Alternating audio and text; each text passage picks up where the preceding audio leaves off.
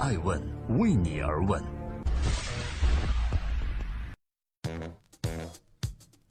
Hello，大家好，二零一七年的十一月二十二日，我是爱成，欢迎聆听守候爱问每日人物，记录时代人物，探索创新创富。今天共同关注押宝 AI 人工智能，这是李彦宏改邪归正了吗？十一月十六日，在二零一七年的百度世界大会上，百度创始人李彦宏说，百度无人驾驶车量产的时间将提前至二零一八年，月底呢，手机百度将发布更加人性化的智能功能。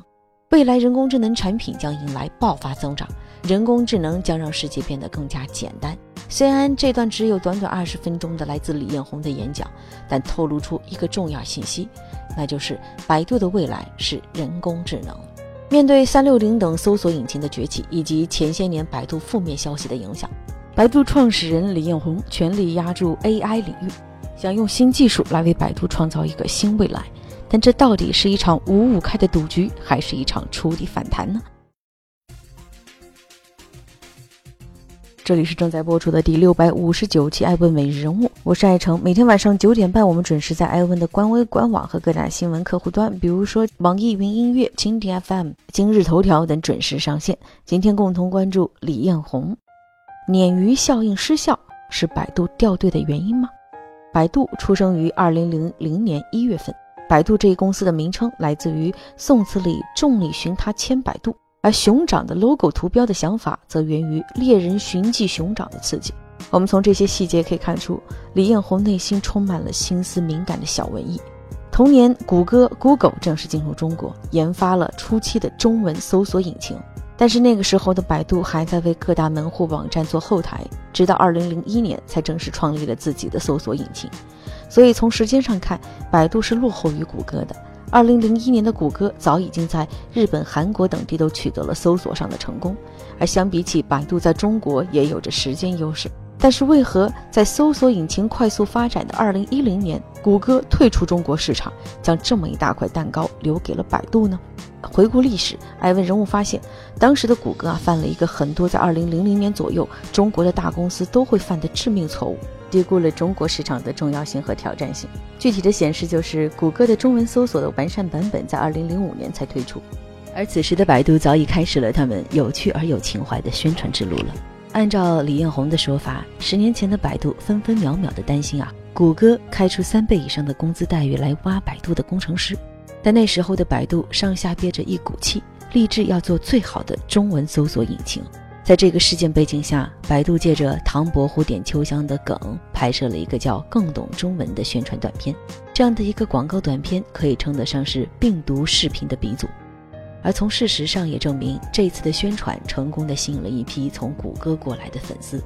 在一个对手有了重大失误的情况下，李彦宏又很好的抓住了机会，拼尽全力的将百度做到有趣，这样更符合中国人的审美。所以最后百度能够在中国一家独大，既是时代的选择，也是李彦宏抓住了机遇，如同当年的淘宝在易贝的竞争中胜出一样。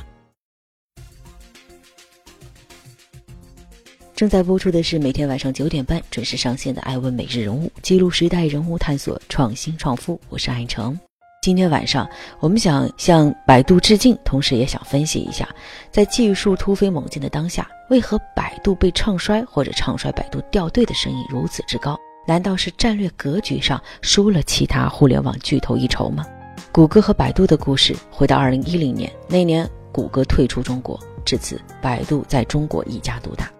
从谷歌退出中国后，百度似乎一直在走岔路。云计算晚了阿里四五年，中途呢又去做百度外卖、百度糯米，在错失了移动互联网红利后，下了 O2O 这步臭棋，百度逐渐从 BAT 中掉队，甚至险些被京东反超。还有更严重的是，从魏则西事件爆发后，莆田系丑闻直到今天仍旧没有改变百度的竞价模式。百度的形象从以前的比你更懂中文和一个有趣的中文搜索引擎，到今天的不那么百度了。意识到这些问题之后的李彦宏，今天拿出了救命稻草，就是 AI（Artificial Intelligence，人工智能）。这里是爱问每日人物，每天评论一个风口浪尖人物的商业八卦。今天讲讲李彦宏，讲讲他能否带百度触底反弹。早在二零一三年之前，李彦宏就已经在人工智能上投入大量资金进行研究。一五年的时候，他在第一届 Tech World 世界技术大会上压轴出场，展示了自家百度的语音实时翻译、图文问答产品，并表示百度大脑已经达到了三至四岁的儿童的智力水平。而这次亮相展示了百度在人工智能上的可能性。但是，百度发力的两年后，科大讯飞等掌握核心 AI 技术的独角兽也纷纷出现。还有阿里巴巴的达摩院以及腾讯的人工智能实验室也相继建立，而相反的是，这两年百度很少有将技术应用于产品，时间上的提前，不知道能不能为百度迎来多一点的时间优势。在今年二零一七年的十月十六日的百度世界大会上，李彦宏公开宣称说，二零一八年百度 L 三级别的无人汽车就能够实现量产了。但就在前几天，彭博社突然发出消息说，腾讯也已经开发出了自己的自动驾驶系统，且已经搞定原型车。按照外媒的报道，与百度和腾讯竞争的很多外国公司可能更快他们一步。比如说，Alphabet 旗下的无人汽车 Waymo 就已经将一辆完全无人的 L4 级别的无人车开上路测试了。虽然现在来说，人工智能最后的结果如何还不明显，但是能发现的是，百度终于找到了自己未来的方向。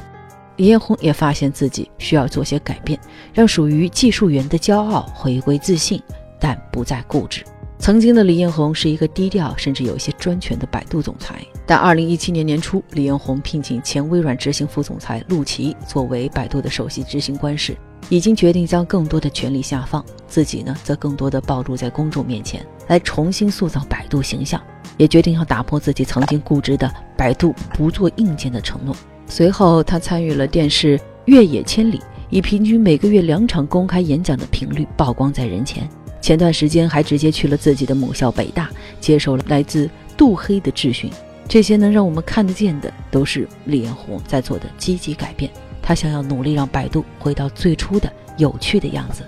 而那场关于百度、阿里、腾讯时代将终结，以及 ATJ 阿里、腾讯、京东时代到来的争议，在三个多月后又被百度打破。这就是李彦宏当下改变有效的最好证明。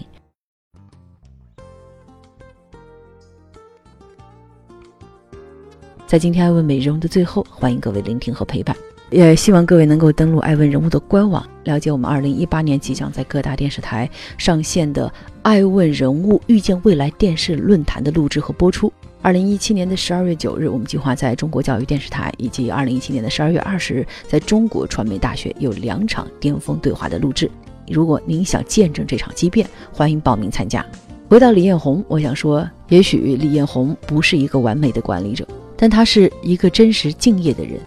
时代的特殊性创造了这样一个李彦宏，而李彦宏也在为百度的明天做着最积极的改变。